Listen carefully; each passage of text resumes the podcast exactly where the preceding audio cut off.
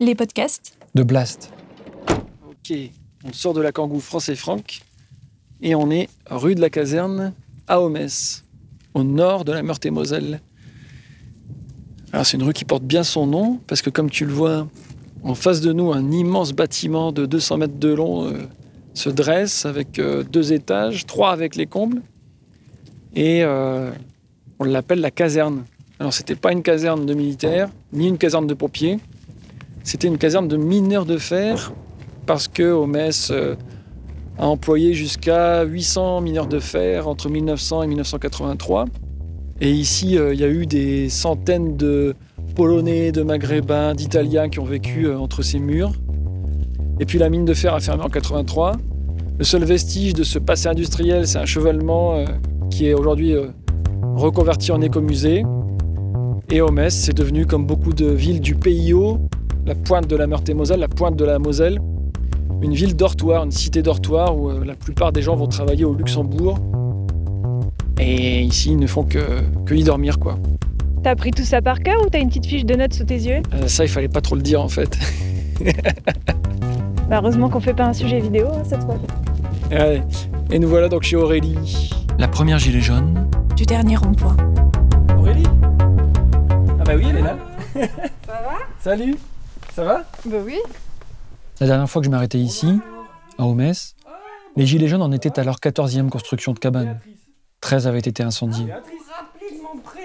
Bah quand même Lors de ce premier reportage, réalisé en janvier dernier, quelque temps avant le premier tour de l'élection présidentielle, j'avais tenté de raconter tout ça. Les trois années de lutte qui venaient de s'écouler, les cabanes, les nuits, les vies qui ont défilé sur le rond-point d'Homès. Bah moi aussi Oui, euh, bah J'ai oui. une image de vous que j'ai gardée dans mon ordinateur. hein. Oh, c'est vrai Les auditeurs ne pourront pas le voir, mais Béatrice fait des, des- des doigts d'honneur. Des doigts d'honneur pour Macron. Mais alors, le connard là, c'est à éliminer. Hein? Excusez-moi, hein. Mais qu'est-ce qui vous a fait, Macron, pour que vous, pour que vous leur vouliez comme ça, Béatrice? Je vois pas pourquoi il veut faire une réforme de la retraite. En quoi ça te dérange? Il va toucher à la retraite de sa bonne femme là? Ouais, mais on Hein vit plus longtemps, donc euh, c'est normal qu'on travaille plus longtemps quand même. Non mais eh, arrêtez, arrêtez. Et quand vous avez travaillé pendant 45 ans, euh, vous n'avez pas envie de faire 2-3 ans de plus, hein? Donc vous, Béatrice, vous êtes euh, la, la maman d'Aurélie. Oui. Je me souviens, on s'était vu il y a un an. Hmm. Vous étiez moins en forme, là, vous, êtes, euh, vous avez retrouvé le peps, ça. Je suis content. Ben, je suis troué de partout et je suis debout. Mais il y a une chose que je m'étais bien gardé de raconter. Alors Béatrice, j'aurais plein de questions à vous poser tout à l'heure. Je viendrai euh, vous embêter, vous poser des questions sur votre, euh, sur votre vie, sur votre parcours. Mais pour l'instant, c'est Aurélie qu'on va aller cuisiner. Alors Aurélie, tu m'as dit que tu avais une pièce un peu spéciale dans laquelle on pouvait s'isoler chez toi. Oui, on y va avec plaisir. Une histoire qui de toute façon débordait des paragraphes dans lesquels j'essayais de la résumer. On va juste à côté. On revient après, euh, Béatrice, pour vous poser toutes les... pour faire votre interview. Allez, je m'entends Un scénario que Ken Loach n'aurait pas imaginé. Donc il y a une grande table de massage. Il y a un fauteuil qu'on peut retrouver comme dans les salons. Et euh, pour l'instant, le seul client, enfin le client, le, le seul patient qu'il y a dessus, c'est euh, c'est un énorme chien. bah oui, c'est ma Syrah. Et, euh, L'histoire d'Aurélie. C'est l'esprit zen, et puis, le statut de sorcière. puisqu'on m'appelle la sorcière aussi. On on va, on va se poser autour de la table et puis on va, on va commencer. euh, on va faire le, le- le portrait d'Aurélie ou le portrait du rond-point d'Homès, je sais pas trop. C'est un peu imbriqué tout ça. Bah, de toute façon, euh, les deux, voilà, l'un va pas sans l'autre. Ouais, L'un va pas sans l'autre. Une histoire de France, Et Franck. épisode 1. Alors, je m'appelle Aurélie, j'ai 43 ans, bientôt 44. J'habite à Oumès euh, depuis l'âge de mes 6 ans. Alors, moi, j'étais femme de ménage pendant 13 ans dans les grands bureaux du Luxembourg. Après, je suis rebouteuse, coupeuse de feu, je tiens à le préciser parce que quand on est gilet jaune, ça peut être utile en manif et même après les retours de manif. J'ai été gilet jaune et je le suis toujours d'ailleurs. Depuis le premier jour, je suis sur le rond-point d'Omès. Maintenant, le rond-point d'Omès, c'est- c'est l'un des plus grands ronds-points qui reste dans le Grand Est, qui n'a jamais arrêté d'être occupé. Et ça, depuis le 24 novembre 2018, malgré toutes les incendies de cabanes. On vient d'apprendre en direct qu'il euh, y a la 19e cabane qui a été incendiée cette nuit, euh, la journée d'Halloween. 19 cabanes incendiées et 19 cabanes reconstruites 19 cabanes reconstruites et ben, du coup, on va faire la 20e. voilà, on va commencer à préparer les fondations. Alors euh, ici, on se trouve à Oumès. Donc moi, je suis arrivée à l'âge de mes 5 ans parce que ben, mes parents ont divorcé. Mon père est resté euh, à Fanière, près de Chalon-sur-Marne, où il était cheminot et cheminot communiste. Euh, ma mère est venue ici où elle a rencontré euh, mon beau-père. Donc, on était ma mère, mes deux frères et moi-même. Ici, nous, on habite dans une caserne. Où c'est qu'on est actuellement dans la pièce là c'était la cantine, en fait. C'était les ouvriers qui venaient tous manger. Et puis à côté, il y avait les dortoirs. Euh, ils dormaient, euh, ils dormaient ici. Donc c'était, bah, tu vois, le grand bloc. En face, il y a les maisons de Porion. Tu vois, tu as la maison, autour, tu as les jardins. Nous, euh, voilà, on avait des écuries pour les cochons derrière. Moi, j'ai grandi là depuis l'âge de mes six ans. Donc c'est c'est la maison familiale, j'allais dire. Mon beau-père, lui, il avait, il était mineur de fer. Après, il a été ouvrier dans les abattoirs. Il a été ferrailleur. Il est toujours, il a été communiste. Euh, ma mère, elle, c'est une maman courage. Elle a, tout donné, elle a tout fait. Et puis, elle, depuis sa tendre enfance, c'est une révolutionnaire aussi, donc euh, communiste euh, aussi. Ma mère, elle, elle est née avec mon beau-père. Ils sont nés dans l'étage au-dessus, chez la voisine. Bah, ils habitaient là, chacun habitait. Il y avait la sage-femme qui venait à la maison et tous les deux sont nés à Oumès. Dans le même appartement? Ouais. Bah oui, parce que en fait, ma grand-mère, elle était venue là et ma grand-mère paternelle habitait à côté. J'ai eu 14 ans le 19 août 50, euh, le 19 août 65 et j'ai commencé le 5 octobre 65 parce que ma mère, elle était enceinte et elle a dit, tu vas travailler, j'ai besoin d'argent. On était quatre. Eh ben ma mère, elle m'a mis dans un magasin d'alimentation et j'ai appris à faire la caisse. Mais c'était pas la caisse euh, sur le tapis roulant, c'était pas la caisse automatique, c'était la caisse on tapait les chiffres et on tournait la manivelle. Et on rendait la monnaie, donc il fallait savoir compter. Parce qu'il ne fallait pas de trou dans la caisse. Ma mère, euh, elle a travaillé toute sa vie pour subvenir aux besoins de sa famille. Donc, euh, parce que mon grand-père, lui, il était militaire, il était parti à Madagascar. Madagascar venait d'être indépendant. Oui, oui, mais il était militaire, oui. Il s'est engagé dans l'armée pour fuir ses responsabilités de père de famille. Et après, ma grand-mère euh, s'est remariée. Voilà. Mais elle a toujours euh, continué à subvenir aux besoins euh, de la famille. Et ma mère, elle a cherché nous paye pour élever les enfants qu'elle a eus avec l'autre. Hmm. On n'avait pas d'argent, nous.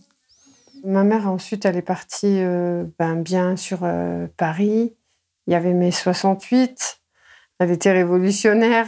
Elle a même jeté des pavés sur les CRS. Ah, j'en ai peut-être pas jeté, mais j'en ai démonté. Quand on est jeune, je n'étais pas épaisse à cette époque-là. Parce que c'est lourd un pavé. Hein. Et c'est dur à démonter. Hein. Les pavés avec un pied de biche. Elle décollait des affiches. Euh, elle avait monté des barricades. Elle allait faire chier les. Parce qu'il y avait les camionnettes de CRS aussi à cette époque-là. Donc, euh, il y en a qui venaient, qui taguaient, euh, d'autres qui crevaient les pneus, machin. Elle a, voilà, elle a fait des choses là-bas, quoi. Et là, les képis, ils nous coursaient, ils nous coinçaient contre le mur du métro, en bas des escaliers, et puis il nous touchait. Il vous palpait ben, Pour moi, il nous palpait pas beaucoup, mais il nous touchait beaucoup. Ils abusaient de leur euh, fonction. Voilà. À un moment, elle vivait ben, même au quartier latin. Et du coup, elle lisait Sartre en, en suivant des cours à la Sorbonne, c'est ça? Non, non. Ben, elle, elle vivait au quartier latin pour y travailler, justement. Elle était euh, caissière au magasin. Elle, euh, elle emballait les courses, elle, euh, elle faisait tout, quoi. Elle était même entre midi, elle rentrait pas à la maison, donc euh, elle allait même repasser le linge chez la patronne. donc, euh. Et puis après, elle allait voir Godard au cinéma, alors. Alors, par contre, elle a été ouvreuse au cinéma. C'est placer les gens. Quand c'est éteint, on a une lampe de poche et on éclaire et puis on les place. De temps en temps, elle avait euh, une petite pièce, un bouton de manchette. Ça commence à 13h30, mais il y avait des films jusqu'à minuit. À Nozan-sur-Marne, au cinéma UDC.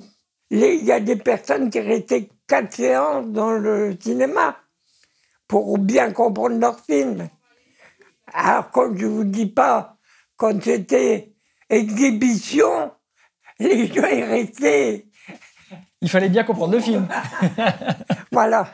Alors du coup, j'imagine que pendant le mouvement des Gilets jaunes, euh, vu comme elle était en mai 68, ta mère, elle devait être devant l'Élysée chaque samedi avec une fourche, c'est ça? Ouais, bah, vu son état, elle est toujours sur le canapé à regarder les lives, l'ordinateur. là.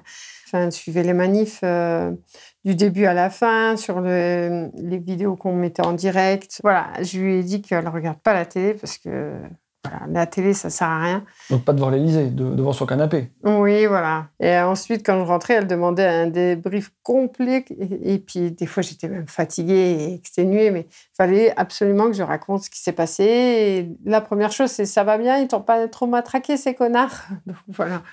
Et Macron, la merde. Alors au moment où vous dites ça, vous faites un doigt d'honneur? Oui, mon cœur qui parle, il dit la vérité. Mais malheureusement, mon cœur n'est plus valable. Alors, c'est les piles qui parlent. Les piles de mon cœur qui parlent. Et si ma mère, elle est si combative maintenant, bah, c'est peut-être parce que euh, on a ça dans les gènes familiales et c'est ancré. Duracell, c'est moi. Parce que Duracell, c'est les piles qui m'aident à vivre. Mon arrière-grand-mère, euh, c'est celle qui a élevé ma maman, qui a aidé euh, du coup ma grand-mère à élever ses enfants. C'était une résistante communiste. Alors pendant la Seconde Guerre mondiale, elle a collé des affiches communistes, elle a hébergé chez elle des juifs, euh, des résistants. C'était resté vraiment très discrète et très secret. Elle a tellement mal vécu la situation de, de, de dénonciation de tout ça que c'était grave quoi. Mais par contre, elle, a été, elle s'est engagée en étant infirmière volontaire pour la Croix-Rouge. Elle, elle ser- servait son don pour euh, sauver les soldats sur le front. Elle, elle faisait euh, les pansements. euh, elle, euh, elle rebootait les gens. Ma, ma grand-mère, elle a dû le- lui transmettre ce don parce que ça vient de ma grand-mère. Et mes petits-fils, ils l'ont aussi? T'es prête? Ouais. Moi, je l'ai, mais je m'en suis jamais servi. Parce que j'avais pas le temps Inspire C'est quoi ce don? Et souffle. de soigner avec ses mains, Inspire. avec son cœur. Ça donne une bonne action dans la vie. Parce que Aurélie, tout ce qu'elle dit, ça arrive. T'as mal à la tête? Ah ouais. Attends, tu- ne, ne, prends pas. Donne-moi le bon. Ça? C'est quoi, c'est du baume du tigre Ouais. Ah, ça peut faire du bien aussi.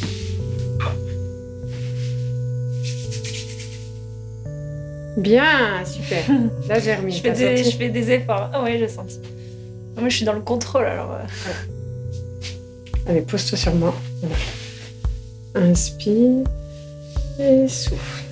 Bon, moi j'ai vu des choses, mais elle ne les a pas montrées devant moi. Ouais, Tu vois, je voyais des gens venir euh, marcher, euh, courber, repartir normal.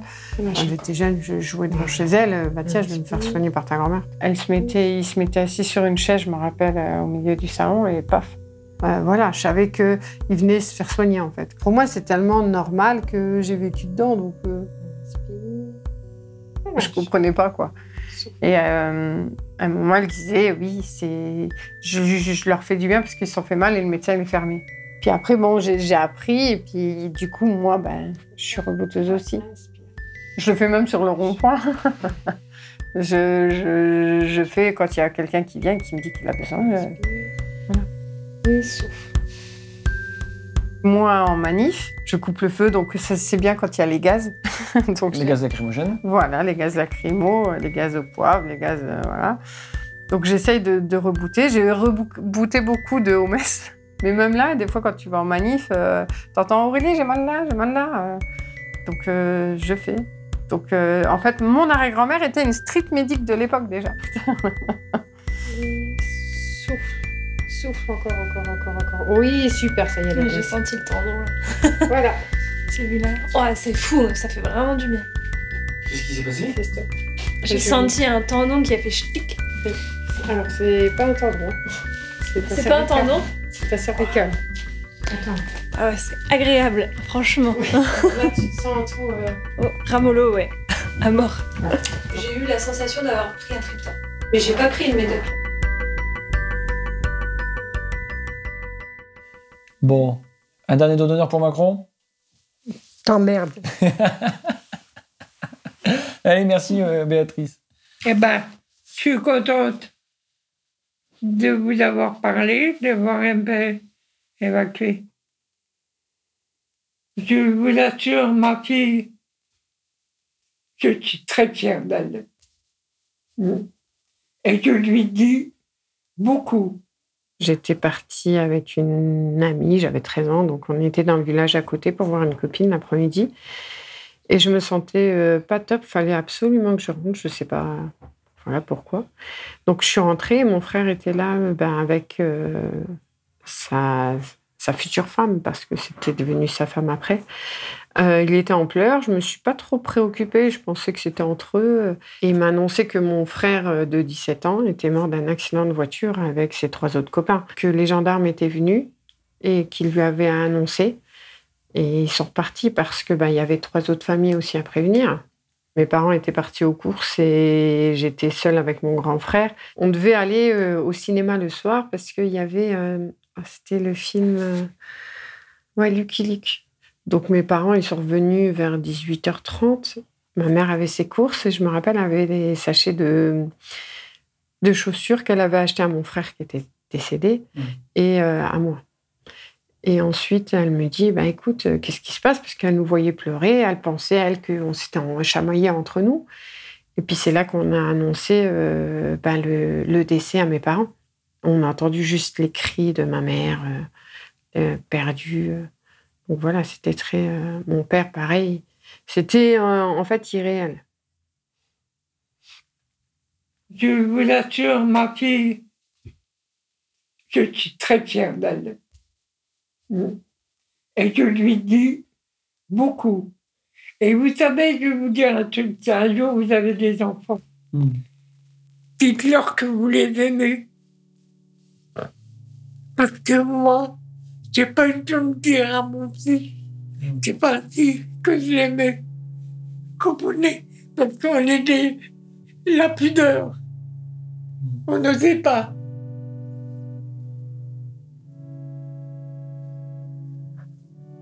Donc c'était compliqué. Mon grand frère euh, Gérald, lui, a, pris entre guillemets euh, plus les rênes pour, euh, pour essayer de calmer la chose. Et savoir, euh, fallait que ma mère, elle rappelle les gendarmes. Et donc, du coup, elle a été après à la gendarmerie. Et puis ensuite, on suit euh, la morgue. Et puis, et puis ben, l'horreur d'après, quoi. Parce que quand ils étaient petits, on ne devait pas dire des choses pareilles. Hmm. C'est tout. Mais, vous savez, quand vous retrouvez votre fils dans une housse et que vous ne l'avez pas dit que vous l'aimez, ben ça vous fait mal.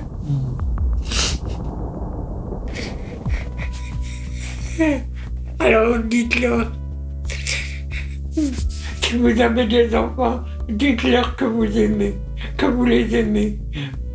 N'ayez pas peur de leur dire que vous les aimez. Parce que le jour,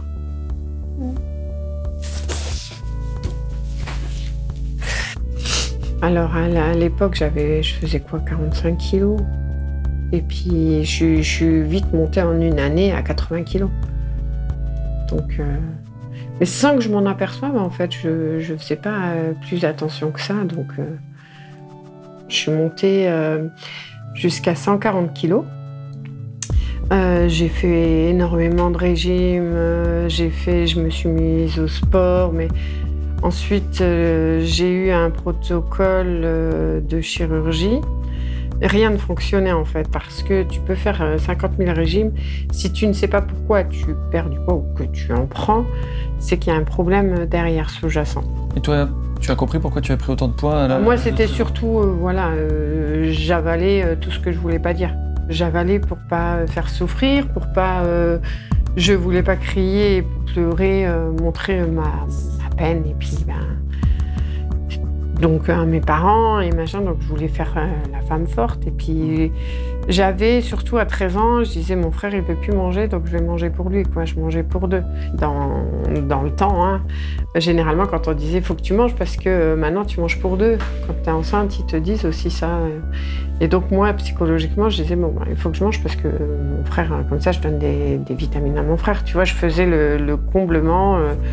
Et puis ensuite, après, il y a eu les malheurs de, ma vie, entre guillemets, qui sont accumulés, que j'avalais, que j'avalais. Et puis voilà, ça m'a fait euh, une carapace. Alors moi, la, carapace, bon, ben, depuis l'âge de mes 13 ans, mais une fois que tu as une petite faiblesse euh, psychologique, on va dire, il y a des personnes qui peuvent être très toxiques et qui, qui t'investissent là-dedans, donc ils te monopolisent et du coup, tu te renfermes dessus. Donc euh, moi, je me suis renfermée déjà sur ma prise de poids, plus avec une personne toxique qui était de mon entourage, qui me, qui me renfermait et que qu'il était très bien euh, de me voir dans cet état-là, en fait. Euh, c'était ton, ton, compagnon, ton mari de l'époque? C'était mon compagnon de l'époque, On parle d'une relation qui a duré combien de temps? 13, 15 ans. 15 ans. Ben, j'ai connu jeune, j'ai connu au décès de mon frère, donc c'était voilà. Alors il y a aussi une injustice qui sort beaucoup sur euh, les gens qui subissent pas ça, en disant bah, si elle reste ou s'il reste, parce qu'il y a des hommes aussi, il hein, faut, faut pas croire, s'il reste ou elle reste, c'est qu'ils aiment bien les coups. Euh, ça n'a rien à voir. Et ces phrases-là peuvent être très difficiles. Parce qu'on dit toujours, on a toujours le choix, mais quand on est sous une emprise ou quand on est euh, fragile, voilà, comme j'ai pu l'être, on ne voit pas. En fait, on, pense que c'est toujours nous, que c'est vraiment une emprise psychologique qui est très très difficile. Alors moi, j'ai attendu plusieurs années avant de, sortir de, ça. Je suis partie à l'âge de mes 29 ans exactement. J'avais eu plusieurs, euh, plusieurs tentatives où j'essayais de partir, mais je revenais par peur je pense. Par peur, parce que ben, j'avais mes enfants, j'avais tout ça. Et, voilà, je voulais pas euh, mettre un autre problème sur mes parents en plus, parce qu'ils ont assez morflé. Donc, euh, pour moi, je disais que tout allait bien. Et ensuite, euh, jusqu'au coup de trop, jusqu'au coup où c'est que, mes enfants, ils sont retrouvés cachés dans l'armoire. Là, c'était trop, donc voilà, j'ai enfin eu le courage de, de partir avec mes enfants. Donc, euh, du coup, je suis revenue chez ma maman. Euh, c'était en pleine nuit. C'était vers 23 heures, je crois. Mes parents m'ont beaucoup accompagnée aussi dessus parce que là, ils, ont vu euh, ben, la vérité. J'avais pas trop le choix vu ce que j'avais.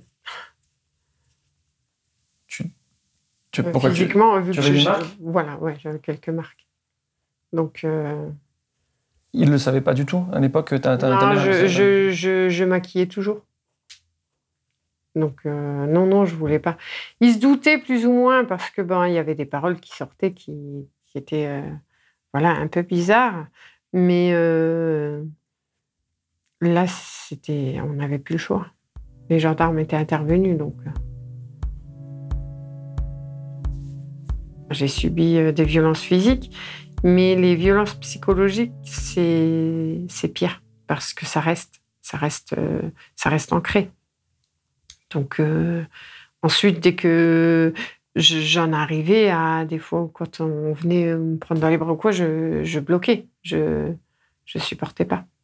Parce que j'avais l'appréhension de, tiens, elle lève la main pour euh, me faire une taponnade. Et puis moi, je, voyais ça autrement. Donc ça, c'était tout un travail euh, Et maintenant, c'est moi qui va, limite, entre guillemets, chercher les coups quand on va devant les CRS ou devant les trucs. J'ai pas peur des coups, en fait. J'ai plus peur des coups. C'est peut-être pour ça que je suis assez euh, devant, mais les coups, euh, c'est plus ça. Sous l'emprise euh, de l'époque, jamais j'aurais pu, ne serait-ce que m'arrêter sur un rond-point. C'était juste pas possible. On pouvait, je pouvais pas trop sortir, quoi. Du coup, si tu étais encore sous cette emprise, tu n'aurais jamais pu devenir gilet jaune. C'est parce que tu t'es libéré de ces chaînes-là que tu as pu après mener Oui, voilà, bah oui, c'est parce que ben du coup, je j'ai pu me libérer et être moi-même. Aujourd'hui, tu es loin de tout ça Je suis très loin de tout ça et je ne veux plus y revenir. C'est au-delà de la radicale euh, perte de poids que tu as, euh, auquel tu es parvenu. Qu'est-ce qui fait qu'aujourd'hui tu, te sens bien?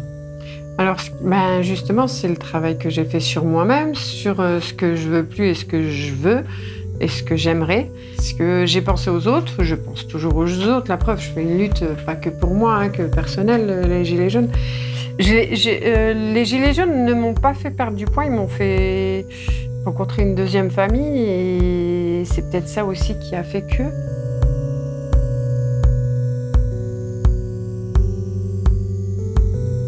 Aurélie nous racontera avec fierté sa première journée en gilet jaune, et toutes les suivantes d'ailleurs. Elle s'est penchée beaucoup moins en revanche sur la bataille qu'elle a livrée avec elle-même pour perdre près de la moitié de son poids. Or, du poids en moins, c'est de la vie en plus. Cette devise sera le slogan de l'association qu'Aurélie lancera alors qu'elle avait une trentaine d'années. Elle ne voulait plus livrer seule la bataille quotidienne contre la grossophobie qu'elle subissait, qui redoublait paradoxalement quand elle prenait soin de son corps. Les combats que vous entendrez dans les épisodes suivants, les combats qu'Aurélie mènera sur son lieu de travail ou sur son rond-point, pour que sa famille, ses collègues et elle-même puissent vivre et travailler dignement, n'auraient sans doute jamais pu advenir sans cette première lutte intime pour sa survie qu'elle a rendue collective.